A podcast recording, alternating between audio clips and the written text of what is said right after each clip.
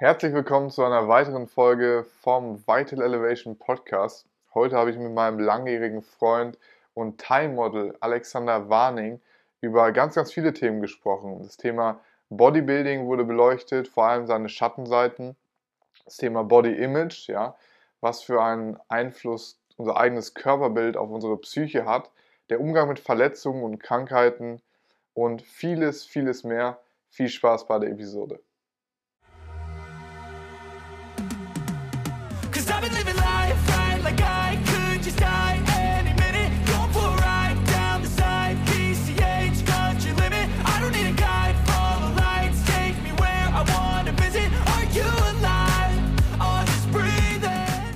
So, Alex, äh, was du vielleicht noch nicht weißt, ich weiß nicht, ob wir darüber schon gesprochen haben, ist, dass du damals auch ein großes Vorbild für mich warst äh, in der Schulzeit. Ich habe immer gehört, damals waren wir ja noch gar nicht befreundet. Und ich habe so gemerkt, ey, Alex Warning ist voll, voll der krasse Typ, ey. Hab so deine Form gesehen, der geht ins Aspria damals. Äh, und ich dachte mir, Alter, ich, ich will so ausschauen wie er. Und bin so die ganze Zeit diesem Ideal hinterher gegangen, ja. Und ähm, ich möchte dich mal fragen, ob dir das damals bewusst war, dass viele Leute dich quasi beneidet haben um deine Physik, um deine Form, um, um dein Aussehen? Oder wie ging es dir selbst in dieser Zeit persönlich? Ja, ist eine gute Frage. Bisschen äh, nostalgisch werden jetzt gerade. ähm, ich denke schon, dass ich das gemerkt habe. Allein schon, da ich, also diesen Neid der anderen, allein schon, dass da viel ähm, ja, Antipathie mir gegenüber war. Also ähm, wurde auch versucht, dann äh, mich da runterzumachen. Warum gehst du denn überhaupt ins äh, Gym? Das, das machst du doch nur, äh, damit du dich irgendwie besser äh, machen kannst als die anderen. Aber ähm, nee, tatsächlich, äh, ja, man, man hat das schon, man hat das schon gemerkt. Also, äh, also man macht das ja eigentlich nur für sich. Zumindest das, war das eigentlich meine Motivation. Und natürlich äh, damals äh, auch um halt äh, für die Frauen natürlich, ja. ist ja klar. ähm, auch in dem äh, jungen Alter. Ähm, ja, äh, aber da, dass du, dass ich jetzt ein Vorbild für andere war, das, das war mir jetzt nicht so bewusst. Ich denke, ähm, dass ich das schon gemerkt habe, dass da dann halt irgendwann so ein äh, Aufschwung war von äh, ja, mehreren Schülern, die dann da äh, in unserer Stufe dann, äh, dann angefangen haben mit dem Pumpen, weil sie dann gesehen haben, okay, ja, das, das macht man so in dem Alter. Ähm, ich will auch so aussehen. Das, das war jetzt nicht so, ich will jetzt auch so aussehen wie Alex, aber schon so wie diese ganzen Fitness-Influencer, äh, so Jeff Sade-mäßig und ja. äh, ich glaube, zu der Zeit war äh, Sies, der war ja schon ähm, nicht mehr da. Aber ähm, ja, wenn das deine Frage beantwortet. ja, auf jeden Fall, weil, weil ich, was ich immer so interessant finde, ist, dass es quasi immer verschiedene Wahrnehmungen gibt. Ja, es gibt die Außenwahrnehmung und die Wahrnehmung von einem Innen. Und ich selber erkenne das jetzt auch mittlerweile, wenn ich im Gym Komplimente bekomme für meine Form, ähm, dass ich das gar nicht so richtig annehmen kann, weil ich immer noch in meinem quasi Gedanken dieses immer Vergleiche mit besseren habe, immer nicht genug bin von dieser Form her. Und auf einmal kommen aber Leute an und sagen, du, du schaust gut aus, das ist eine geile Form, die du hast. Aber es ist so, es hat sich ja scheinbar im Außen was geändert, aber für mich selbst hat sich, hat sich wenig geändert. Und dahingehend auch so ein bisschen die Frage nochmal an dich. Ähm, würdest du sagen, dass dieses Bodybuilding ähm, auch so ein bisschen ein Fass ohne Boden ist oder teilweise auch quasi diese toxischen Seiten mit sich zeigen kann. Weil auf, ein, auf der einen Seite ist natürlich ein Sport, der, dir sehr, sehr, sehr viel bringt. Auf der anderen Seite ähm, jagst du auch Idealen hinterher, die du vielleicht gar nicht erreichen kannst. Genetik ist ein riesiger Faktor. Es gibt Leute, die haben einfach eine andere Genetik als du. Es gibt Leute, die nehmen Steroide, so wirst du auch niemals aussehen und zahlreiche andere Faktoren, wovon du gar nicht weißt. Du weißt gar nicht, ob diese Person wirklich glücklich ist oder ob sie da quasi auf 6% Körperfett aus dem letzten Loch pfeift, aber einfach nur so gut im Außen aussiehst. Und was ist da deine eigene Erfahrung mit, diesem, mit dieser Dynamik, einmal dieser Außenwahrnehmung, aber auch deine eigene Innen- Innen- Innenwahrnehmung? Bist du auch in dieses Muster verfallen, wo, wo es einfach niemals, niemals genug war? Also zu der damaligen Zeit, wo ich äh, Bodybuilding sehr stark betrieben habe, ähm, jetzt würde ich sagen, dass ich eher Fitness betreibe. Ähm, würde ich dir auf jeden Fall dazu stimmen. Also du hast da einfach, du, du jagst da diesen ganzen Idealen dahinterher und äh, schaust dich, äh, das ist ja eigentlich gerade das, dass du dich im Bodybuilding eigentlich die ganze Zeit nur im Spiegel anschaust. Und zwar die ganze Zeit. Das machst du nicht nur, wenn du im Training bist, das machst du auch wenn du kurz auf Toilette gehst, äh, schaust du, wie der Arm da aussieht, wie der, ist ja noch der Trizepspunkt da von vor vier Stunden. Ähm, äh, nee, ich, ich gebe dir da recht. Also du, du jagst da einfach diesen Idealen hinterher und das ist äh, nie genug. Aber du siehst halt auch, äh, jetzt wo du das auch sagst mit diesen Komplimenten, also dass du da auf einmal so ein Kompliment von, von außen kriegst, da, äh, das, das, ist ein, das ist ein sehr, sehr gutes Gefühl einfach. Ne? Aber du, du kannst es nicht nachvollziehen, weil du schaust dir, du, wie, wie, schon gesagt, du schaust dich die ganze Zeit eigentlich nur im Spiegel an, du merkst keine Veränderung. Ja. Du siehst eigentlich, eigentlich siehst du im Spiegel die ganze Zeit gleich aus. Ja. So. Wenn du, wenn du, wenn du ein bisschen äh, intelligenter äh, rangehst, dann äh, schaust du dir lieber ein Foto von vier Monaten und ein jetziges Foto an. So, das würde ich jetzt äh, machen. So das wäre das wär der Tipp sozusagen gegen diese, äh, ja, ähm, ziemlich, wie sagt man das, ähm, ja, äh, diese toxische Seite. Genau, diese, Ganze, exakt, ja. diese toxische Seite, genau, genau, genau das Wort habe ich gesucht. Danke dir.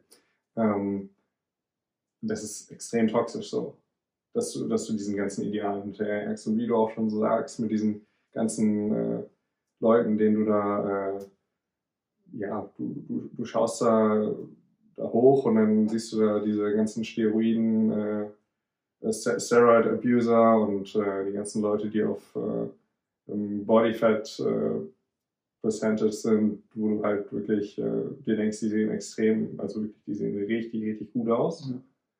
Aber wie geht's denen jetzt gerade? Ist das, ist das überhaupt gesund? So? Äh, kann man das Vitalität nennen. Ja. So. Also eine gute Vitalität. Ähm, ja, also ich, ich, ich denke, dass es äh, auch eine sehr, sehr toxische Seite hat. Dieses, äh, besonders das Bodybuilding. Ich denke, Fitness, da bist du ein bisschen mehr ausgeglichen. Da machst du ja auch, das war ja früher bei uns so, dass wir im Bodybuilding, also wenn man Cardio gemacht hat, da in unserer äh, Freundesgruppe da, in unserer Bodybuilder-Gruppe, dann wurde man ja ausgelacht. So, ne? Aber Cardio gehört nun mal dazu, zu einer guten Fitness. Ja, definitiv. Zu einer guten Herzgesundheit. Das gehört, das, das ist ein Grundstein davon. So. Und ähm, das konnten wir damals ja noch nicht machen, weil man dann ausgelacht wurde von den anderen Jungs. das, was eigentlich völliger Blödsinn ist. Ähm, naja. Ja, es nimmt manchmal tatsächlich diese absurden Züge an. Und so wie du gerade gesagt hattest, die ständig im Spiegel anschauen, ich merke es bei mir selber tatsächlich immer noch. Obwohl ich quasi auch, würde ich sagen, das Ganze deutlich ganzheitlicher betrachten kann. Auch jetzt zum Beispiel durchs regelmäßige Kickboxen, was mir sehr, sehr viel Spaß bringt, Kampfsport, auch eine Kardiosportart integriert habe und ich jetzt nicht so bin. Früher bin ich deswegen nicht mit meinem Vater zum Boxen gegangen, weil ich dachte, ey, alles, was nicht Krafttraining ist, killt meine Gains, so.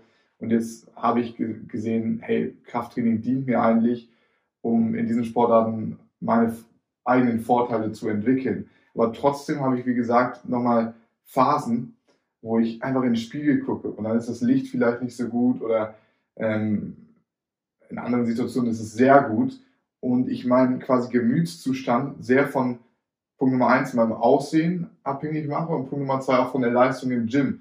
Also aktuell ist zum Beispiel so, dass der Progress sehr langsam geht und ich gar nicht merke, okay, geht es jetzt wirklich mit dem Gewicht vor? Und wenn das halt nicht passiert und wie du gerade gesagt hast, dass die Selbstwahrnehmung ist sowieso verzerrt, du kannst nicht wirklich auf dein eigenes Gefühl achten, weil ich sehe genauso aus wie damals mit 12, 13, als ich angefangen habe, weil dieser Prozess so langsam war. Es war niemals dieser Moment, und das stellen sich vielleicht viele vor, wenn du trainierst, dann bist du irgendwann angekommen und denkst so, wow, das ist meine Traumform, jetzt sieht es richtig gut aus sondern du wirst immer gleich aussehen, weil dieser Prozess sehr langsam ist und du kannst kaum objektiv bleiben.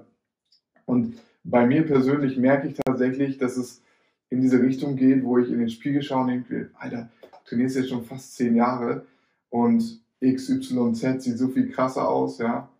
Beispielsweise Paul Unterleitner, der trainiert weniger Jahre als ich, ist natürlich ein komplett anderes Level. Und ich denke mir da so, Alter, was machst du? Weißt du, ist meine, mein, mein Gemüszustand von quasi dieser, dieser Sache, die ich nicht zu 100% unter Kontrolle habe, klar habe ich unter Kontrolle, mein Bestes zu geben, ähm, ist es manchmal abhängig. Und du hast ja gerade gesagt, dass du jetzt so ein bisschen mehr diesen Schritt weg vom Bodybuilding gemacht hast. Und das habe ich bei dir auch mit der Zeit gesehen. Auch eine Eigenschaft, wo ich sage, da bin ich noch nicht so weit, dass du auch in der Lage bist, ähm, auch durch deine ganzen Krankheitsgeschichten, Verletzungsgeschichten, da mal rauszugehen und dich von diesem, sag ich mal, von dieser Verbindung mit deinem Körperbild zu trennen. Und da möchte ich auf deine eigene Erfahrung eingehen. Wurdest du quasi da ins kalte Wasser geschmissen aufgrund der Umstände, die passiert sind? War das ein Prozess, der auch natürlich kam? Und wie kommt es jetzt, dass du wirklich bewusst sagst heute, ich mache Fitness, ich mache kein Bodybuilding mehr? Und man merkt es ja auch, du bist viel entspannter. Es geht nicht darum, äh, richtig krass auszusehen, ja, nicht mehr primär, sondern für dich fit zu sein. Und das finde ich ein sehr löbliches Beispiel dafür, wie vielleicht durch, durch schwierige Zustände, auf die wir noch äh, später eingehen werden, wie du dadurch im Endeffekt zu einem Ort kommst, wo du mehr innere Ruhe verspüren kannst. Ja, also ich denke, dass äh, viel durch meine äh, vielen Verletzungen, also mein Bandscheibenvorfall mit 15 oder eine Schulterverletzung mit 18 oder jetzt gerade eine äh, Ellbogenverletzung, welche alle durchs Bodybuilding gekommen sind. Ähm, ich will das jetzt auch nicht äh, komplett runterreden, also dass das jetzt so der, der schlimmste Sport ist, äh, den man betreiben kann, aber äh, es ist ein sehr, also du hast ein großes Risiko, also großen, äh, wie sagt man das, äh, äh, Re Reward und dann halt, also den du halt kriegen kannst, aber hast halt auch diese, wirklich dieses ich glaube, Reward-Risk-Ratio nennt man das. Ähm, genau, das ist das Problem dabei. Und wenn du halt äh, leider die schlechte Seite dann halt abkriegst, also den, das Risiko, dass du dich dann verletzt oder dass du in eine Krankheit äh, reinfällst, ähm, dann kannst du dann richtig, äh, wirklich ein richtiges Tief äh, erreichen. Und das, das äh, hatte ich dann auch in der Vergangenheit, vor allem durch meine Verletzung. Ähm, das, das, war, das, war, das war eine harte Zeit, weil, weil du, du, du wirst da einfach, äh, also du willst eigentlich weitermachen, die, mhm. die geht es jetzt gerade richtig gut, du, du erhöhst das Gewicht jede Woche und irgendwann äh, sagen deine Gelenke, nee, das äh, ist nicht gut. So, das war jetzt zum Beispiel bei meiner Ellbogenverletzung beim, beim Bizepstraining und Trizepstraining. Da kriege ich es dann immer, immer weiter, immer besser, immer, der Armumfang, also immer mehr geworden, also der, vor allen Dingen der, der, der Arm sah halt noch immer besser aus. Dann denkt man sich natürlich, ich muss jetzt äh, immer besser werden. Mhm. Ich muss das Gewicht erhöhen, immer besser werden, von, also von Woche zu Woche. Und äh, auf einmal funktioniert das nicht mehr so wie vorher. Und dann äh, musst du dich anpassen, dann musst du dein Training anpassen. Und ähm, das ist das Problem, dieses Anpassen. Das, das ist nicht so einfach, wie man, also wie ich das jetzt gerade einfach so sage. Ja, du musst dein Training ja nur anpassen, dann machst du halt eben mal, äh, ja, also bei mir ist jetzt gerade der linke Ellbogen, dann machst du halt eben einfach mal äh, unilateral deine, deine Übung. So. Aber äh, wenn wir uns das mal genauer anschauen, wenn, wenn du ein halbes Jahr lang die ganze Zeit unilateral trainierst, das, äh, irgendwo ist das auch nicht gut. Ja. Und dann äh, baust du extreme Disbalancen auf es ist immer noch besser, äh, unilateral zu trainieren, als gar nicht zu trainieren, als komplett aufzugeben. Aber das Problem ist, viele geben dann auf. Viele sagen sich, äh, nee, dann trainiere ich lieber gar nicht, als dass ich mir Disbalancen aufbaue. So. Und was auch auf gar keinen Fall in Frage kommt, ist, äh, eine andere Sportart zu machen, wie äh, eine Cardio-Sportart. Also jetzt, wenn wir jetzt vom Bodybuilding auskommen, so, dann verliere ich doch nur alle meine Gains. Warum? Also du, du weißt, was ich meine, ne? Also äh, ja. das, das kommt gar nicht in Frage. Dieses, äh, das ist das Problem. Du, du fällst schnell in dieses Loch. wenn du, wenn du verletzt bist, wenn du krank bist, dass du, dass du aus dem Bodybuilding halt, es ist wirklich sehr, sehr schwierig, vom Bodybuilding sich so in andere Sportart sozusagen so zu integrieren, so dich so zu adaptieren, dass du, dass du das auch wirklich kannst, weil es gab mal einen Punkt, wo du richtig gut aussahst, ja. sozusagen die beste Form deines Lebens hattest. Und davon wegzukommen, ja. das ist extrem schwierig. So. Ich meine, wenn du dich jetzt vergleichst, dann, äh, also du vor allen Dingen, war ja damals äh, mit auf Siegen dabei, also in Siegen, ja. als du da ja dein ähm, äh, Teenage, äh, deine Meisterschaft da ja gewonnen hast. Äh, wann warst du das letzte Mal so lean? So. Nie, nie, niemals. Und so. werde ich wahrscheinlich auch nicht wieder gehen. So, und das ist halt, das ist halt die Sache, diese, diese, dieses Denken. Ich werde nie wieder so aussehen. Ja. Klar, jetzt hast du auch noch deutlich mehr Muskelmasse aufgebaut. So, da hast du halt einen anderen Punkt, wo du sagen kannst, okay, ähm, da bin ich besser geworden. Es ist halt nicht so schlimm, dass ich jetzt nicht mehr so im niedrigen Körperfettbereich bin, also bin. Aber trotzdem hast du halt immer noch diesen Gedanken, ich werde nie wieder so aussehen. Ja. So. Oder wann werde ich jemals wieder so aussehen? Dass du in diesem, in diesem, diesem, in diesem dunklen Bereich bist, so in diesem Loch, weißt ja. du? Das ist, das ist echt, das ist echt fies. Das ist, äh, das ist äh, hart für die Psyche, würde ich sagen, ja. Sorgt für unfassbar viel inneren Stress, ne? Wie, wie war das für dich persönlich? Das war ja immer so, dass du, wenn du trainiert hast, tatsächlich immer sehr, sehr schnell ging. Du hast richtig, ich würde sagen, dass du für den Muskelaufbau jetzt rein, wie deine Muskeln reagieren auf das Krafttraining, geile Voraussetzungen hast, du schnell aufbaust. Und dann kam immer wieder diese, diese Bremsen rein, so. Wenn da mal eine Phase war, wo du länger verletzt war, krank warst und, und du gemerkt hast, wie du quasi gerade deine Topform aufgebaut hast und die schwindet, kannst du da noch so ein bisschen näher reingehen? Was ist das für ein Gefühl in den ersten Wochen? Kannst du es mal mit uns teilen? Ich glaube, am besten kann man das nachvollziehen mit einer einfachen Erkältung. So. Also für, für eine Person, die jetzt noch nie sich verletzt hatte, die noch nie einen Bandscheiben, also ein Bandscheibenvorfall ist ja schon ein Extrembeispiel, deswegen sage ich ja gerade, wer jetzt schon mal eine einfache Erkältung hatte, Fieber hatte, vier Wochen im Bett lag und halt äh, auf Empfehlung des Docs äh, dann halt wirklich pausieren sollte und das dann halt auch macht, dann äh, fällst du in ein extremes, was wir eben gerade hatten, tief einfach. Du fällst in dieses Loch, wo du wirklich dir denkst, so, wann werde ich das jemals wieder erreichen? Mhm. So. Und da halt positiv weiterhin zu denken und zu sagen, ach, das wird schon wieder. Das ist extrem schwierig. So. Das ist wirklich eine Kunst, einfach in, einfach wirklich positiv zu bleiben, wirklich sich selber zu sagen, das wird schon wieder. Ich werde, ich werde wieder meine Topform, selbst wenn es nicht die Topform ist, äh, ich werde wieder, ich werde wieder reinkommen. So. Ja.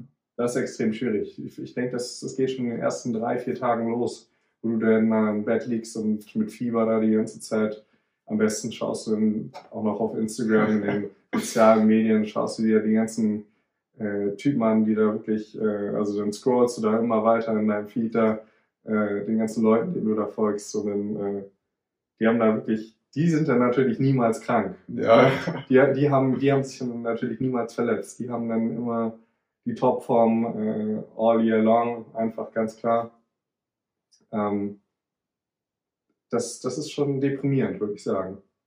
Ja. Allein schon, das, das merkst du schon, wenn, wenn du einfach mal kurz pausierst, so durch eine Erkältung. Vier Wochen nur. Ja. So. Und dann kommst du rein. Und dann kommst du rein und denkst, du bist ein kompletter Anfänger. Ja. Weil du dann ungefähr die Hälfte von dem, wenn es gut kommt, ne?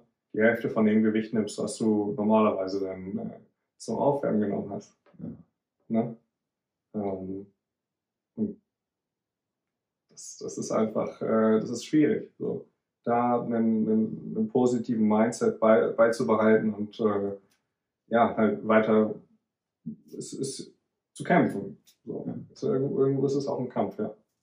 Was hast du gemacht oder was machst du in solchen Situationen, um diesen positiven Mindset weiterzubehalten? Ich versuche mich auf die Ernährung zu äh, konzentrieren. Also gerade wenn das Training nicht äh, gut funktioniert, also zu, jetzt gerade funktioniert es nicht so gut, äh, aufgrund von der Ellbogenverletzung. Ähm, kann ich viele Übungen nicht machen. Also ich kann äh, viele Push-Übungen und viele Pull-Übungen nicht machen. Ich kann den linken Arm kaum belasten. So. Ja. Ähm, aber ich kann auf andere, also Bodyparts sozusagen ausweichen, also dann äh, zum Beispiel ein bisschen mehr den Core dann halt äh, fokussieren. Nee, aber ich versuche mich, also um auf deine Frage zurückzukommen, ich versuche mich dann mehr auf andere Dinge zu konzentrieren, halt mehr auf die Ernährung zu achten, vielleicht sogar gerade das, also was einen ja so deprimiert, einfach wirklich loszulassen. Mhm. So dieses, ähm, diese Persönlichkeitsentwicklung, dass man da halt wieder noch ein bisschen mehr, schnappst dir einfach mal ein Buch, das ist jetzt super leicht gesagt, so, Ja. dass du dir mal kurz ein Buch schnappst, aber wer hat denn schon mal Lust, äh, bei 40 Grad Fieber äh, im Bett zu liegen und dann halt ein Buch zu lesen? Ja. Da schaue ich doch lieber Netflix, ja, natürlich. oder? Ähm, oder halt, schau mir dann halt auf Instagram die ganzen Guys an, die da äh, halt viel bessere Form haben als ich. Ähm, ja, so es ist, es ist, äh, es ist ein Kampf auf jeden Fall dort. Also du, du äh, hast da die ganze Zeit diesen Struggle, dass du da, wenn du, wenn du in diesem Tief bist, dass du da wirklich nicht noch weiter rein. Das, das ist ja eine Spirale. Du, Ja. Es geht ja immer weiter runter. Es geht ja immer weiter runter. Von Woche zu Woche verlierst du ja immer mehr Körper, ähm, ja, körperlich, also Muskelmasse. So, Cardio wird schlechter. Ne? Also wenn du wenn du eine Erkältung hast, dann äh, kannst du ja ein paar Treppen steigen und dann äh, bist du schon aus der Puste. Das sollte ja eigentlich nicht sein.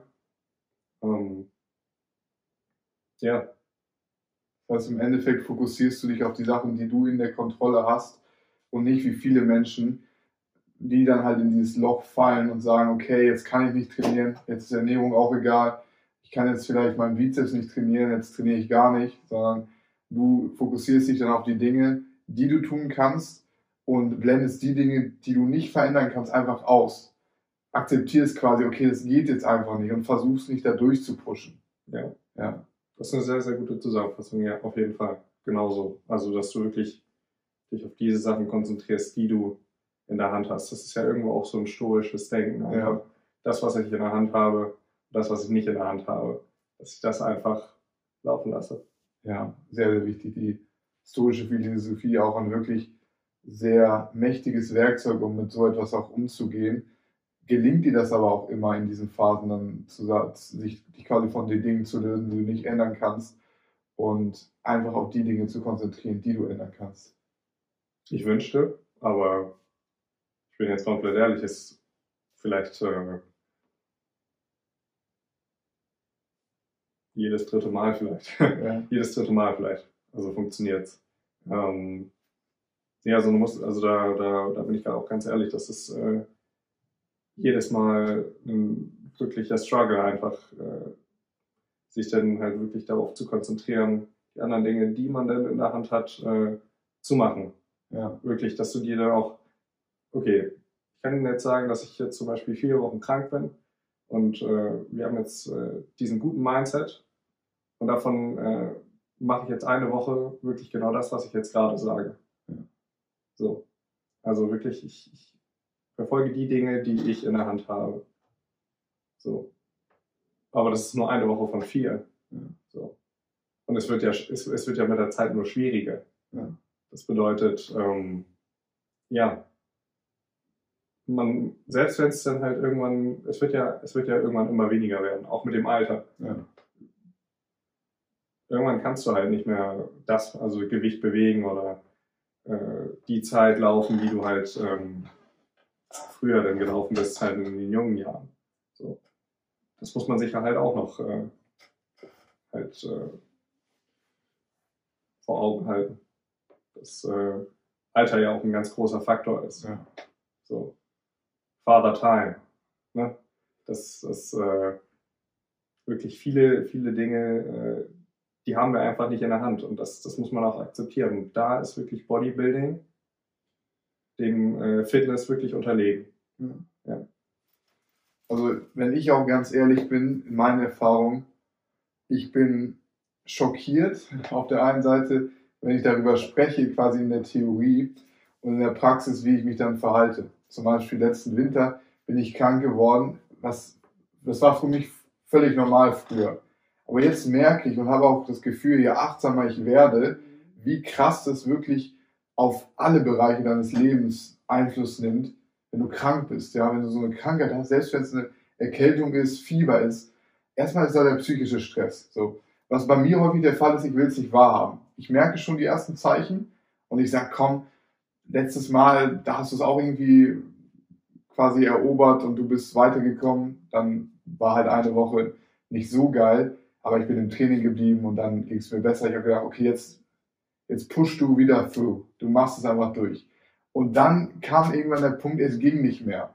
So, und das war so hart, weil ich habe mich so dagegen gestreut. Komm, du bist stärker, du bist stärker als diese Krankheit. Du ziehst durch, ja, und es wird schon gut, es wird nicht, wird dich nicht killen, so. Du machst einfach weiter mit dem Training und habe mich damit noch mehr ins, ins Abseits geschossen. So, es war einfach äh, dann so hart für mich zu sagen, du hast alles durchgeplant, die ganzen Trainingszyklen geplant und es läuft gerade gut und dann kommt dieser Cut und dann ist auf einmal der ganze Flow weg, ja. Das hat nicht nur mein Training sabotiert, logischerweise, dass du nicht, äh, dass du krank bist, sondern viel weniger Motivation in allen anderen Lebensbereichen.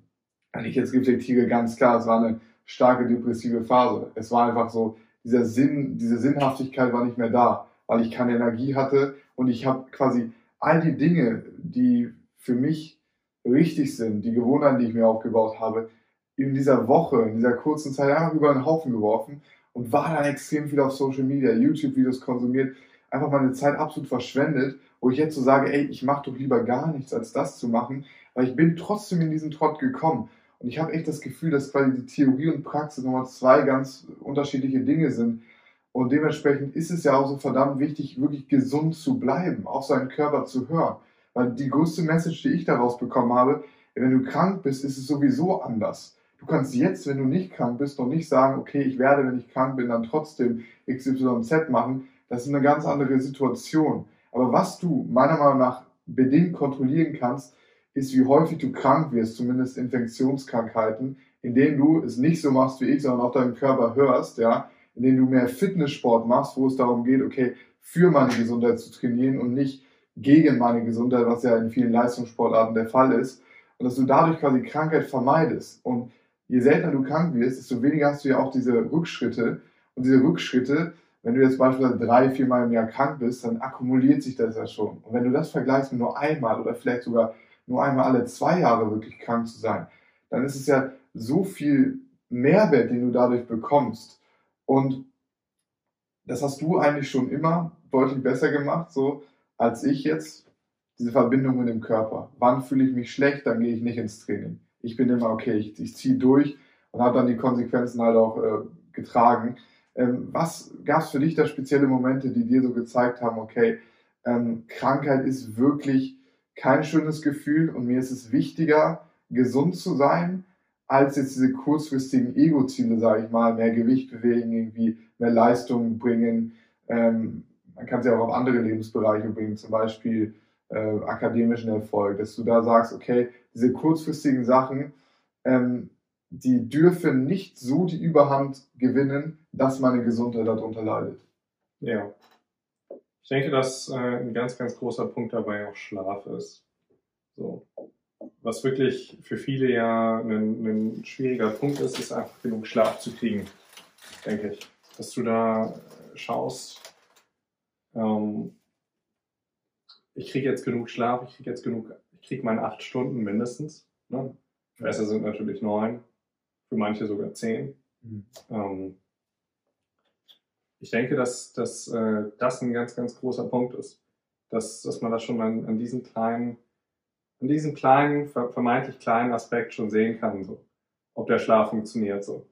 Genau. Was sagst du oder würdest du Leuten entgegnen, die sagen, sagst, zehn Stunden Schlaf, das ist ja unmöglich für mich, das kann ich gar nicht machen äh, ich funktioniere schon auf fünf Stunden Schlaf oder ja, sechs Stunden maximal. Also es gibt ja sehr, sehr viele Leute, die trainieren ja, die, ich meine, Arnold Hills persönlich hat es ja sogar gesagt, man braucht nur sechs Stunden Schlaf, ja.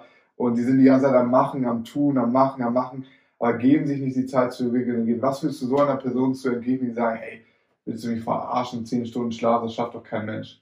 Ich glaube, du meinst die äh, Rede, wo er gesagt hat, sleep faster. Richtig? Genau. Ähm, ich denke, dass er damit gar nicht so viel meinte, dass man äh, weniger schlafen soll, sondern dass man einfach motivierter sein soll. Mhm. Das ist, glaube ich, ein, ein, ein, ein großer Punkt, dass ja die Psyche hat ja ganz, ganz viel, also einen riesigen Einfluss auf den Schlaf. Ja. So, du brauchst weniger Schlaf, wenn du motivierter bist. Das ist so. So. Je, je, je stärker, je, je psychischer belastet du, also je, je belasteter, je belasteter du psychisch bist, desto mehr Schlaf brauchst du einfach. So. Das merkst du ja auch bei Leuten, also die, die, ähm, die nicht genug schlafen können. Das ist ja, äh, also wenn du, wenn du irgendwann den Punkt erreicht hast, dass du dann da 11, 12, 13 Stunden schläfst so, Mhm. und du fühlst dich immer noch müde, dann, dann weißt du da, dass da irgendwas falsch ist in der Psyche. So. Und ähm, jetzt auf deine Frage zurückzukommen, was ich den Leuten sagen würde, ähm, mach das mal drei Monate lang. Mach das mal drei Monate lang, fünf Stunden jeden Tag schlafen. So. Du wirst merken, okay, du wirst mehr Zeit haben am Anfang. Also von deinem Tag, wenn du auch wirklich diese Zeit nutzt und nicht, äh, ja, halt dann äh, diese vermeintlichen drei Stunden, die du mehr hast, wo du dann 4 Uhr morgens aufstehst, so. Ja. Na? Äh, diese, klar, du hast dann natürlich den Vorteil, dass dann keiner dich stört, um 4 Uhr morgens. Aber ähm, dass du äh, wirklich diesen, diesen, also diese drei Stunden dann auch wirklich nutzt am Tag und nicht dann einfach noch mehr Social Media, noch mehr, also Dinge tust, die du dann halt, äh, ja, halt, die einfach gar keinen Sinn machen. Also, wo du wirklich dann einfach noch mehr auf der Couch rumlegst, noch einfach mehr Netflix und einfach noch unproduktiver bist. So. Ja. so. Naja, auf jeden Fall ähm, mach das einen Monat lang. Vielleicht, vielleicht funktioniert es. Manche Leute können es ja wirklich. Ja. So. Aber mach das mal drei Monate lang. Dann wirst du merken, dass in den letzten Wochen, wo du da von den zwölf, also von zwölf Wochen, in den letzten Wochen, dass du auf jeden Fall, dass deine Leistung definitiv abnehmen wird. So. Ja. Da bin ich mir ganz sicher. Weil der Körper braucht Schlaf. Er braucht genug Schlaf. So. Das ist, das ist, glaube ich, der Stichpunkt, ja. Er braucht, braucht genug Schlaf, ja. Ja. Wie, wie, wie kannst du persönlich, du meinst ja, es ist ein Spektrum, erstmal von Person zu Person unterschiedlich, von Lebensumstand zu Lebensumstand äh, unterschiedlich. Also wenn du stressige Phasen hast, wenn du psychische, schwierige, belastete Phasen in deinem Leben hast, brauchst du auch mehr. Natürlich physisch dasselbe, wenn du einen straffen Trainingsplan hast, viel trainierst, brauchst du auch mehr Schlaf. Woran erkennst du, an welchen Parametern erkennst du, dass du jetzt gerade genug schläfst? Und was würdest du den Leuten empfehlen, was sie bei sich selber beobachten können, um zu überprüfen, ob sie selber tatsächlich genug schlafen oder darüber hinterherhängen? Das heißt, woran sieht man, A, ich bin gut dabei, mein Körper ist regeneriert, ich bin leistungsfähig, oder B, ähm, das ist nicht das Optimum an Regeneration, das ich mir gebe. Ja. Ich denke, dass ähm, man das an ganz, ganz kleinen Dingen schon erkennt. Also bin ich tagsüber müde. Ja. So. Habe ich tagsüber dieses Verlangen nach einem Powernap. Ja. Weißt du? Habe ich äh, Konzentrationsschwierigkeiten. Auch vermeintlich kleiner Punkt. So. Kann ich in einem Gespräch folgen? So. Also wirklich der Punkt Konzentrationsschwierigkeiten. So, bin ich tagsüber müde. So. Und auch ein sehr, sehr großer Punkt ist einfach, bin ich denn abends überhaupt müde noch? Ja. So. Weil viele, viele sind dann abends ja nicht mehr müde. Weil sie ja dann halt irgendwann diese, diese Schlappheit dann ja dann, naja, dann halt erobert haben. Und dann halt äh, noch länger in, in die Nacht reingehen und dann halt äh, am Ende doch wieder nur sechseinhalb Stunden oder fünfeinhalb Stunden schlafen. Ja. Ähm, ja. Ich denke, dass, dass, dass man das an diesen ganz vermeintlich kleinen äh, Anzeichen schon merkt. So, Ja. eine Person, die Konzentrationsschwierigkeiten hat, tagsüber müde ist. Genau. Richtig gute Punkte, richtig krasser Mehrwert, den du auch hier lieferst äh, an die Zuhörer und Zuschauer und Zuhörerinnen und Zuschauerinnen. Ähm, weil ich habe auch das Gefühl, du musst ein gewisses Level an Bewusstsein erreichen, um überhaupt diese subtilen Zeichen zu, zu fühlen. Weil viele Leute, die sind gar nicht so bewusst, dass sie das merken, ja. Aber wenn die dann mal kurz zur Ruhe kommen, ja, selbst während der Fernseher läuft, schlafen sie direkt ein, ja. Und das ist eine Person, die sagt, sie braucht nicht genug Schlaf oder sie schläft sowieso schon genug.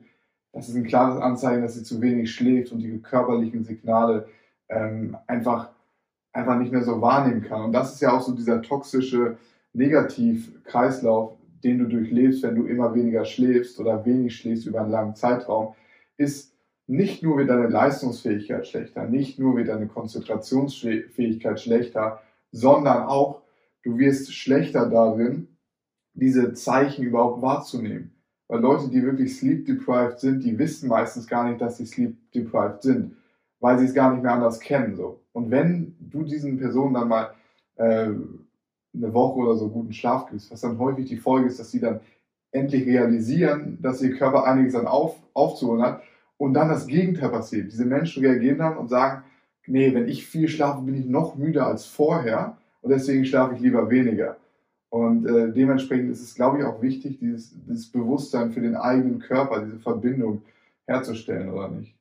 Ja, auf jeden Fall. Also das ist ein ganz, ganz guter Punkt, den du wirklich durchs, jetzt kommen wir wieder zum Bodybuilding, würde ich sagen, ähm, erreichst. Du, du lernst einen, oder Fitness eigentlich noch viel besser. Aber für uns war das ja damals Bodybuilding. Ja. Dass du dir diese Mind-Muscle-Connection ja, ne? also wirklich, fühlt sich in den Muskel rein.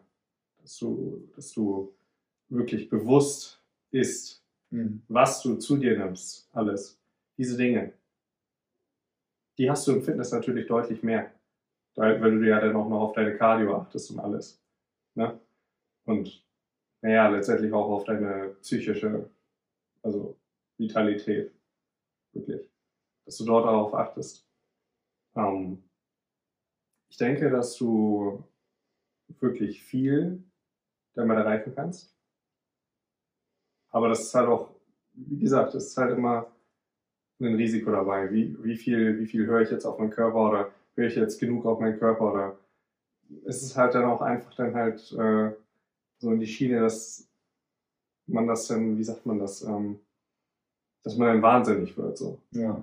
Also das heißt, ähm, äh, so, einen, so eine Art, also worauf ich hinaus möchte, ist, dass man dann auf so eine Art äh, Hypochonder-Syndrom mhm. dann äh, halt äh, ausläuft. So, dass ich dann, habe ich jetzt wirklich genug Schlaf bekommen? Ja. So. Oder bin ich jetzt gerade äh, auf dem Weg, eine Erkältung zu kriegen? Ja. So. Und dann äh, schaust du dir kurz deine Symptome bei Google an und dann äh, merkst du, dass du eigentlich nur noch zwei Stunden zu leben hast. Ja. Weißt du? Ähm, das ist auch wirklich äh, dieses Bewusstsein. Wirklich, das ist ähm, eigentlich das Wichtigste, was wir haben. Mhm. Das Bewusstsein. Dass wir wirklich bewusst Dinge tun. Ja. Ja. Und sehr schön diesen schmalen Garten, den du gerade angesprochen hast, der eigentlich in fast, fast allen Bereichen des Lebens da ist. Weil auf der einen Seite ist natürlich Bewusstsein mega wichtig, aber wenn es halt quasi zu viel wird und du dich die ganze Zeit fragst, bin ich krank, habe ich jetzt alles optimiert, kann das ja auch in einen Wahn enden, der dann wieder kontraproduktiv ist. Und du bist dann wieder auf der anderen Seite. Deswegen auch dafür Bewusstsein zu haben, für quasi diesen, diesen, äh, diesen eigenen eingebauten Fehler, den wir als Menschen haben, auch immer Dinge übertreiben zu können. Du, du bist ja aktuell, ähm, hast du gerade geteilt, das Thema Gesundheit ist für dich wichtiger. Und das konnte ich auch in deinem Werdegang immer mehr realisieren. Es geht mehr um Gesundheit, dass du dich gut fühlst, ähm, dass du fit bist. Fitness, ja, hast du gerade angesprochen. Was ist denn für dich der größte Unterschied zwischen Fitness, was du aktuell machst, und Bodybuilding, ja, was du früher gemacht hast? Der allergrößte Unterschied ist, würde ich sagen, die Cardio. Ja. So. Das äh, viel wird ja auch bei den ganzen Diäten äh, im Bodybuilding wird ja dann halt auch versucht, man verzichtet auf Cardio. Ja. Wenn man es falsch macht eigentlich gehört Cardio auch, eigentlich gehört es auch zum Bodybuilding dazu. So, zu einem, zum, also zumindest zu einem guten Bodybuilding-Plan. So. Aber ich würde sagen, dass Cardio ein ganz, ganz großer Punkt ist. Mhm. So. Ähm, was auch ein sehr, sehr großer Punkt ist, dass man nicht unbedingt immer komplett übers Limit hinausgeht. Weil das ist ein großer Punkt im Bodybuilding, dass man wirklich immer wieder diese, du machst deine acht bis zwölf Wiederholungen und wenn du dann halt noch zwei oder drei noch reinquetschen kannst, dort, wo du dich eigentlich am meisten, also wirklich, wo du das meiste Risiko hast, dich zu verletzen. Ja, dass du dort dann eigentlich mal verstehst, okay, das, das reicht jetzt. Du hast jetzt gerade das Limit erreicht. Das ist dieses ähm, RPE, glaube ich, System, ja. Dass du ja dann äh, noch eine Wiederholung reinquetscht oder RPE 10 hast. Ja. Bist du ja voll Max. Damit, ja. Genau. Ähm, für mich ist das äh, auch ein, ein, ein, großer Punkt, dass du noch eine größere Bewusstheit entwickelst als im Bodybuilding. Ja. Ich denke, dass du durch Bodybuilding eine wirklich sehr gute, also ein sehr gutes Bewusstsein entwickelst für das, was du isst. Zwar kannst du dadurch auch wirklich sehr, sehr schnell ja, wahnsinnig werden. So, wirklich, dass du auf jede Kalorie achtest, dass du dann äh, dich dann wahnsinnig machst, dass du dann halt sieben Gramm Fett zu viel gegessen hast. Nicht auf deine Eiweiße gekommen bist, dass du, du hast dein, äh, wenn du jetzt ein Bulk bist oder so, dass du dann da eigentlich 200 Gramm Eiweiß hast und dann hast du da gerade mal 193. Ja. Also wie, wie wahnsinnig haben wir uns damals äh, gemacht deswegen. Ja. Das war unglaublich. Also wegen 7 Gramm Eiweiß. Der Körper wird jetzt nicht auf einmal abbauen. Überhaupt. Auf gar keinen Fall, oder?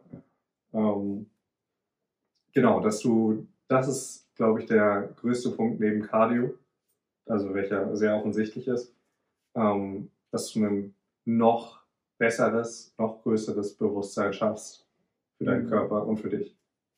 Ja, das heißt, Fitness ist im Endeffekt beinhaltet sehr, sehr viele Teile des Bodybuildings. Nur steht der Fokus, der jetzt im Vordergrund ist, auf deine Gesundheit, deine Vitalität. Bodybuilding ist quasi ein externer Fokus. Es geht darum, mehr Muskeln aufzubauen. Es geht darum, im Endeffekt immer stärker zu werden, immer leaner zu werden, immer muskulöser zu werden, immer krasser auszusehen. Aber im Fitness geht es darum, immer bewusster zu werden und dich immer besser in deinem Körper zu fühlen, im Endeffekt, oder nicht?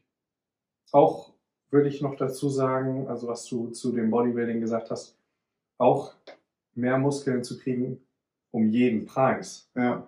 Deswegen gibt es ja auch diese äh, Diäten, sage ich jetzt mal, vorsichtig, ähm, diesen Dirty Bulk. Ja. So. Ne, dass du wirklich um jeden Preis Muskelmasse dazu kriegst. Ganz egal, ob du Fett aufbaust. Genau das ist es. So, wenn du dann in den, nehmen wir jetzt mal das Beispiel, den Dirty Bulk. So, kannst du mir vielleicht bei der Erklärung helfen. Das ist ja eigentlich nur das Ziel, dass du auf deine Eiweiße kommst ja. und auf deine Kalorien. Ja. Und zwar um jeden Preis. Das heißt, du kannst auch zu Burger King gehen, um deine Eiweiße und deine Kalorien reinzukriegen. Hauptsache, du bleibst in der Range, dass du wirklich genug Eiweiß kriegst. Ja.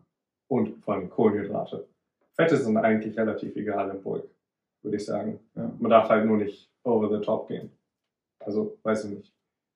In einem äh, 4000 Kalorien äh, Plan vielleicht nicht über 150 Gramm, was würdest ja. du sagen? das kommt schon gut hin. Also die Präferenz ist halt äh, häufig so, wenn du halt sehr, sehr viele Fette konsumierst, dann ist das ja auch für die Verdauung nicht unbedingt super und äh, du willst ja auch Kraft im Training haben.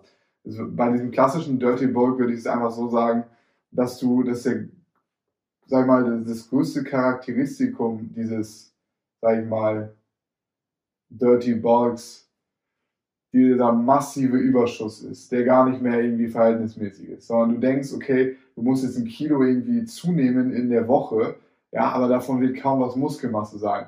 Und ja, Eiweiß, natürlich Eiweiß muss rein, so bei den Kalorien ist es jetzt bei jemandem, der eiweißhaltige Produkte ähm, konsumiert, wahrscheinlich gar nicht so schwierig, das zu erreichen. Und die Kalorien, die kommen einfach, egal durch welche Sources. Ob es jetzt äh, Gummibärchen sind oder eine Kohlenhydrate reinzuballern, äh, Burger King oder anderes Fast Food. Das ist in dem Sinne egal. Und das wird ja sogar von professionellen Bodybuildern, ja, von Leistungssportlern, wie zum Beispiel Markus Rühe, ja, propagiert, der sich da bei Burger King mehrere Burger reinhaut, so. Und das ist dann halt die, der Vorbild. Also, das hat ja mit Gesundheit gar nichts mehr am Hut, oder nicht? Ich denke natürlich, dass man bei Markus früher natürlich auch noch sagen muss, dass das auch ziemlich legendär ist auch. Ja, natürlich. Also mit so einer Form einfach äh, zu Burger King zu gehen und sich einfach mal richtig schön die Wampe äh, voll zu hauen. Aber ähm, ja, es ist, es hat, würde ich sagen, wenig mit äh, Fitness am Hut. Ja. Mit Bodybuilding schon. Ganz klar. Er ist ja Bodybuilder. Aber mit Fitness, mit Vitalität überhaupt nichts. Ja. Das ist der größte Unterschied im Endeffekt. Ne? Also Fitness, ich mache es für mich und Bodybuilding ist, ich mache es, um Muskeln um jeden Preis zu tun oder um jeden Preis lean zu sein, zu werden oder auch zu bleiben. Das ist ja auch sehr toxisch. Es gibt Leute, die die ganze Zeit irgendwie auf 5%, ja, haben hier so eingefallene ähm, Wangen und du merkst, die sind nicht vital, ja. Die, die schauen die ganze Zeit in den Spiegel und du merkst so, da, da ist, ist auch irgendwo ein Problem, weil du deinem Körper nicht erlaubst und Körperfett hat auch seinen Sinn, äh, diese Gesundheit zu haben. Und du fokussierst dich ja jetzt auf Fitness, das heißt, dass du gesund bist. Trotzdem ist quasi, sag ich mal, dein Karrierezweig als Model auch ein, sag ich mal, ein Berufsweg, wo die Leute auf dein Körperbild schauen, ja, wo die Leute sagen, okay, du musst einen gewissen Standard erfüllen. Wie schaffst du da die Balance zu finden? Zum einen, okay, ich muss diesen Standard als Model erfüllen. Ähm, und auf der anderen Seite, ich möchte aber jetzt auch nicht over the top gehen und ich möchte vital bleiben. Und ist es deiner Meinung nach auch vereinbar? Das heißt, gleichzeitig dieses, diesen, diesen Standard zu füllen, zu erfüllen und auf derselben Seite gesund zu bleiben, vital zu bleiben und vor allem auch psychisch nicht zu sehr abhängig von deinem Spiegelbild. Ja, ja. Ich ähm, würde sagen, dass es bei mir ein besonderer Fall ist, weil ich mich auf einem niedrigen Körperfettanteil wohlfühle, Ja. was viele nicht tun. So. Viele fühlen sich wohl bei einem 12 bis 15 Prozent Körperfettanteil, KFA, Ja. würde ich sagen. Das ist, das ist so die Range, in der man eigentlich sich bewegen sollte. Ja. Richtig? Würde ich sagen, für die meisten Menschen ähm, ist das ein gesunder Körperfettanteil. Ja. Ich weiß nicht, ob du dich an meine Form erinnern kannst, als ich äh, 16, 17 war, so in Ja. der Oberstufe. Da war ich, würde ich sagen, auf ungefähr 9 bis 10. Ja. So, um den Dreh. Da war nicht besonders viel Muskelmasse da. Es war ein wenig da. Und deswegen sah es halt auch gut aus, weil halt wirklich wenig Fett war. Ja. Ähm, ich denke, bei mir ist dort der Vorteil, dass ich mich auf einem niedrigen Körperfettanteil wohlfühle. Und wenn man das für sich erkennt, dann muss man halt auch damit arbeiten. So. Und bei mir ist jetzt gerade das Ziel, dass ich wirklich eine sehr gute Midsection kriege. Mhm. So. Und die erreicht man natürlich, indem man sich dementsprechend ernährt und dem, dementsprechend dann halt auch äh, ja, einen niedrigen Körperfettanteil erlangt. Mhm. Ähm, dass ich aber nicht äh, verrückt werde dadurch. Das ist tatsächlich ein guter Stichpunkt. Weil ich mache mich manchmal schon verrückt, Okay. deswegen. So. Ähm, ich bin auf gar keinen Fall perfekt, so was das angeht. Ich habe zum Beispiel gestern Abend noch ähm, unbedingt noch eine Cardio-Session reingehauen. Ja. Und ich mir dachte, oh Mann, äh, ein, also es geht bald wieder los. So, die, die Shootings gehen bald wieder los. Innerhalb von, also in den nächsten sechs Wochen geht es jetzt schon wieder los. Und äh, das Sixpack ist noch nicht ähm, unangespannt sichtbar. Ja. So. Und da mache ich mich schon wieder verrückt. So. Mhm. Aber jetzt, wenn ich es ausspreche, merke ich eigentlich, wie, wie unnötig das überhaupt ist. Weil ich Ja. habe noch Zeit. Ja. Genau. Ich denke, das ist ein ganz großer Punkt. Ich habe noch Zeit. Einfach geduldig zu bleiben. Ja, Geduld ist ein sehr, sehr wichtiges Stichwort. Und äh, kannst du mal so ein bisschen auch eingehen, was sind denn so die Standards als Model im Vergleich zu diesen Standards als Fitnessmodel, vielleicht sogar als Bodybuilder? Und was ist für dich gesünder? Vor allem auch für dich als Person. Wo sagst du, fühlst du dich wohler? Diesem Bild hinterher zu jagen, ähm, keine Ahnung, Jeff Sade, diese Form zu haben oder erreichen zu wollen? Oder auf der anderen Seite diese Modelform, wo du einen gewissen Körperfettanteil haben musst, aber jetzt nicht so viel muskulöser. Genau, das ist ähm, eine sehr gute Frage. Also, ich würde sagen, man muss ein Zwischen, also wirklich äh, Zwischending erreichen. Dass man halt genug Muskelmasse hat, damit man sich selber gut fühlt. Das habe ich auch gemerkt, dass, also ich bin ja tätig in Thailand. Ja. Und dort ist das Ideal wirklich sehr, sehr schlanke Models. Das kommt auch wirklich viel durch den Einfluss aus äh, äh, Südkorea, also die, diese ganzen K-Pop-Stars, die wirklich sehr, sehr schlank sind, aber halt auch noch gesund aussehen, weil Asiaten halt. Ja. Die äh, sind ja oft ähm, schlanker gebaut, also auch wirklich oft zierlicher gebaut, muss Ja. man dazu sagen. Und ähm, ja, vergle vergleicht man sich ja schnell. Nur die Sache ist halt, dass ich äh, sozusagen einen, einen Hybridkörper habe. Also ich bin ja halber Thai und halber Deutscher. So. Ich würde sagen, dass äh, meine Körperstruktur ein wenig mehr ins Europäische geht. Mhm. Allein schon, dass ich, naja, 1,92 bin. So. Ähm, das sind nicht viele in Thailand. Und ähm, dass, dass ich dort halt dieses Ideal erreiche. Damit habe ich eigentlich schon relativ schnell abgeschlossen, dass ich niemals so, also wir würden, also damals hätten wir gesagt, Spaghetti Arms, ne? Ja. Also äh, wirklich diese extrem dünnen äh, Arme, wo wirklich kaum Muskelmasse, Hauptsache, du siehst da noch äh, diese ganzen Adern halt. Das, da, das ist auch ein re re relativ äh, wichtiger Point, dass man die Veins sieht. Echt krass, das wusste ich noch gar nicht. Das ist im Model-Business wichtig. Tatsächlich, ja, genau. Vor allem an den Unterarmen oder an den Händen, dass, es, äh, dass man die sieht oder vielleicht sogar auch eine Bizepsader. Das ist doch auch ganz, ganz ähm, wichtig. Aber es darf halt nicht zu viel sein. So. Selbst wenn dein äh, Arm wirklich aus purer Muskelmasse besteht, aber er, würde ich sagen, ich glaube schon einen Umfang von 40 überschreitet. Ja. So. Und da würden wir jetzt im Bodybuilding sagen, das ist jetzt nicht besonders viel. Es kommt natürlich auch auf die Körpergröße an. 40 cm Armumfang bei 1,65 ist, äh, das sieht schon mächtig aus. Ja. So. Bei 1,92 sind 40 cm nicht besonders viel. So. Dein Bruder ja auch ein sehr großer Kerl. Ja. Ne? Wenn der 45 hat, das sieht aus wie bei, bei einer normalen Person. Ja. So. Das sieht normal aus. Ja. So. Wenn, wenn da natürlich noch eine Form dabei ist, dann sieht man natürlich, okay, die Person macht Sport. Das ist ein sportlicher Kerl. So. Ähm, aber ja, damit habe ich auch schon abgeschlossen, dass ich niemals äh, so dünne Arme oder so lean sein kann, wie Ja. die dort drüben, wie die Thais. Und was, was machst du dafür auf der, einen Seite, auf der einen Seite psychisch, auf der anderen Seite körperlich, um damit jetzt fertig zu werden? Weil ich kann mir vorstellen, das ist auch so ein bisschen deine Calling Card. Weil es gibt, wie gesagt, wenige Teils, die so groß sind, die so muskulös sind, dann auch mit dieser Größe gepaart. Ähm, glaubst du nicht, dass du im Endeffekt deine Einzigartigkeit nicht auch zur Stärke umwandeln kannst und du dadurch quasi das Unikat wärst, indem du sagst, okay, vielleicht habe ich nicht die besten Voraussetzungen und das kann ja für jeden Bereich gelten. Vielleicht hast du nicht die besten Voraussetzungen fürs Bodybuilding, für irgendeinen Sport, den du betreibst oder fürs Model-Business. Aber du nutzt das, was du hast und machst daraus quasi deinen einzigartigen Körper, mit dem du dich wohlfühlst, ja, wo du auch Anerkennung von außen bekommst, weil, seien wir mal ehrlich, das ist für uns Menschen auch wichtig. Und du gleichzeitig aber auch gesund und leistungsfähig bist. Würdest du sagen, dass du damit quasi einen Weg finden kannst, wo du sagst, hey, das bin ich mit meinem speziellen Körper für Time-Model-Verhältnisse und genau darauf möchte ich aufbauen. Das ist meine Calling Card. Genau, so sehe ich das auch.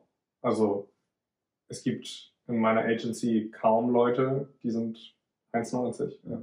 Ich glaube, die zweitgrößte Person ist 1,88. Okay. So. Ich will mich jetzt auch nicht zu sehr vergleichen, aber das tut man nun mal in, also beim Modeling. Ja. Da vergleicht man sich nun mal sehr viel. So. Diese, dieses Vergleichen ist natürlich auch wieder ein weiterer Punkt, welcher auch sehr, sehr toxisch, toxisch sein kann. Aber darauf will ich jetzt äh, nicht unbedingt hinaus, sondern einfach, dass das tatsächlich auch mein Calling Card ist. Dieses halbeuropäische Aussehen. So. Dass man einfach daraus eine Besonderheit macht. Ja. ja. Das heißt, es ist richtig, dass du anders bist. Es ist richtig, dass du einzigartig bist und dass du keine Kopie bist. Und ich glaube, wenn jeder das mitnehmen kann, was du jetzt hier gerade mit uns geteilt hast, dass du aus allen Welten das Beste für dich mitnimmst und im Hintergrund aber deine Fitness, deine Gesundheit ist und, und, und das immerhin das Wichtigste ist, dass du dich gut fühlst, egal was du machst, dass du dann auf einem guten Level bist. Und ob du dann ein bisschen leaner bist, ja, ein bisschen dünner bist, ein bisschen mehr Körperfett hast, das ist deine Entscheidung, ja. Aber im Endeffekt möchtest du ja vital sein, du möchtest dieses Leben in vollen Zügen genießen. Und dazu gehört es natürlich auch, für den einen Bodybuilding-Wettkampf zu machen, für den anderen ja ähm, einfach eine erfolgreiche, geile Modelkarriere zu haben und für eine dritte Person einen Marathon erfolgreich mit einer gewissen Zeit zu absolvieren. Und dementsprechend die abschließende Frage an dich, Alex. In einem Satz, was bedeutet für dich Vitalität? Eine sehr gute Frage. Ich denke, Vitalität bedeutet für mich ausreichend Schlaf, ja, eine gute Psyche und ein wohler Körper. Also diese drei Dinge tatsächlich, dass ich Psyche mit Schlaf auf eine Ebene setze und dass der Körper halt auch genauso wichtig ist wie der Schlaf. Ja. So. Ich denke, dass, dass diese drei Dinge so ich denke, dass viel die Psyche von dem Schlaf abhängig ist. Ich denke, dass der Körper auch sehr viel abhängig ist von, dem, von der Psyche, aber auch vom Schlaf. Dass ich, ich würde sagen, letztendlich, äh, dass die drei Dinge eigentlich perfekt, also wenn die im Einklang sind, dass man dann eigentlich gut arbeiten kann, gut produktiv sein kann und äh, auch ein glückliches Leben führen kann. Word, richtig geiler Abschluss und genau das ist das auch, was wir mit Vital Elevation nach außen tragen wollen. Bei uns sind es vier Säulen, Achtsamkeit, Regeneration, wo Schlaf ein riesiger Faktor ist, Sport und die Ernährung. Und es ist, wie du gerade gesagt hast, die Sachen beeinflussen sich gegenseitig. Wenn du, sag ich mal, nicht genug schläfst, leidet die Psyche und der Körper. Wenn dein Körper nicht am Start ist, dann leidet auch die Psyche und der Schlaf. Ja? Und wenn deine Psyche nicht am Start ist, dann ist natürlich Schlaf und Körper wird auch schwierig. Es ist einfach alles miteinander verflochten und dementsprechend wollen wir auch die ganzheitliche Gesundheit weiter nach vorne bringen. Alex, ich bedanke mich wirklich vom ganzen Herzen für dieses Gespräch und ja, freue mich, dich dann irgendwann in Zukunft zum zweiten Mal begrüßen zu dürfen.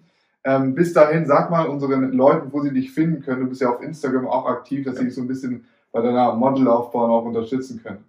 Ja, also man findet mich äh, bei Instagram unter alex-wrg